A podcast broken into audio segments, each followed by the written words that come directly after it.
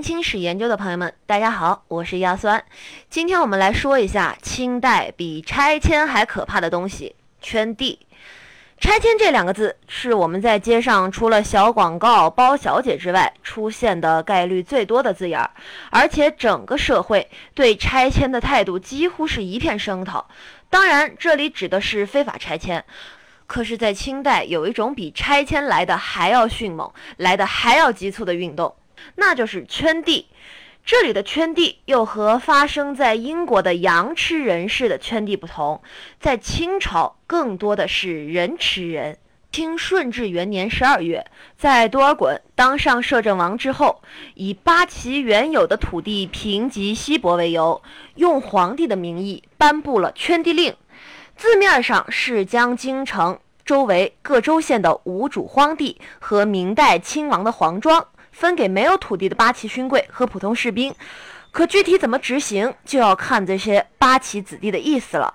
在清兵入关之时，先投的都是精锐士卒，而他们的家人和后方军队以及大批的勋贵都还没有进入山海关。所以，当清朝皇帝初步站稳脚跟之后，就将这些人转移到了关内，而这些人的衣食住所也成为了最棘手的问题。但此时，清朝内部已经有一部分汉族官员和百姓，但其中绝大部分还是有着渔猎和游牧传统的满族人，所以一旦入关，牧场变成了农田，山林变成了平原，这些人原来的生存技能都已经没有了用武之地，而他们偏偏又是清代的统治核心，所以圈地令也就应运而生了。据清代档案记载，清初一共给官员和兵丁。拨发了三次土地，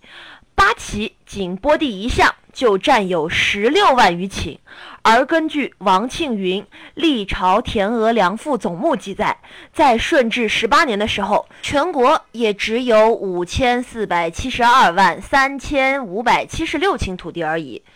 在圈地令里是这样规定的。以远处州县的无主田地置换京城附近州府的百姓土地，远离故土四百里的土地减免两年赋税，三百里者减免一年赋税。此令一下，北京周围的大兴、宛平等地，山东的德州、辽宁靠近山海关的肥沃土地，以及河北省大部分地区都被划为八旗土地，而这些土地原来的耕作农民，则被置换到了贫瘠偏僻的山地或者荒废多年的土地。那么，这些八旗勋贵官员到底是怎样圈地的呢？他们前往各地圈地的时候，只带绳子和马匹，胯下的马跑出去多远，多少土地就在经过丈量后被划为八旗土地。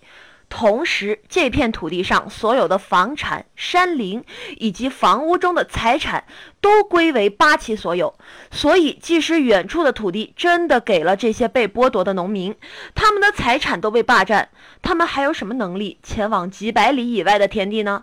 更有甚者，不但财产被八旗霸占，这些已经破产的农户也会被强行投充到八旗庄园，成为佃农，或者成为奴仆；而其他的破产者则流亡他乡或横尸街头，造成大量的流民乞丐出现。而就在八旗如此肆无忌惮地侵占了大量土地之后，在康熙年间又因分赃不均而引起内斗。因为这些游牧民族不擅长耕种，所以大量被圈占来的良田都被荒废，或者是出产不丰厚。所以康熙五年，镶黄旗出身的鳌拜以镶黄旗地少又贫瘠，又和正白旗换地，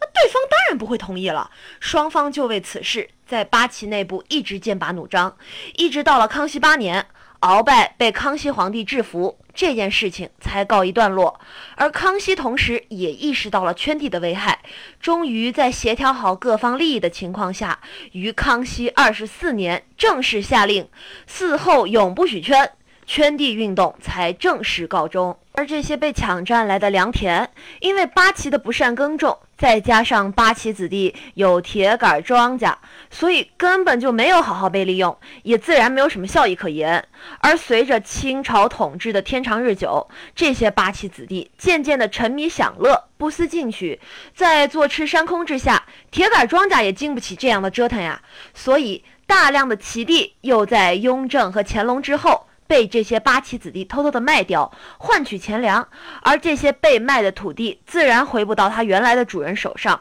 而是被更大的地主兼并并收购掉。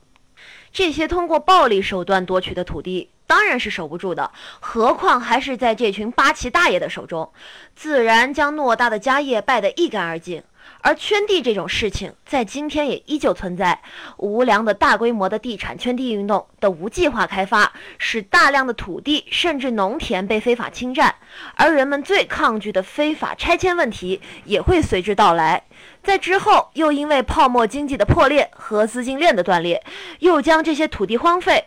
那么，曾经生活在这个土地上的农民，在失去土地之后，会得到一些补偿，甚至有些人却什么都没有得到。他们在城市化日益迫近的时候，又该何去何从呢？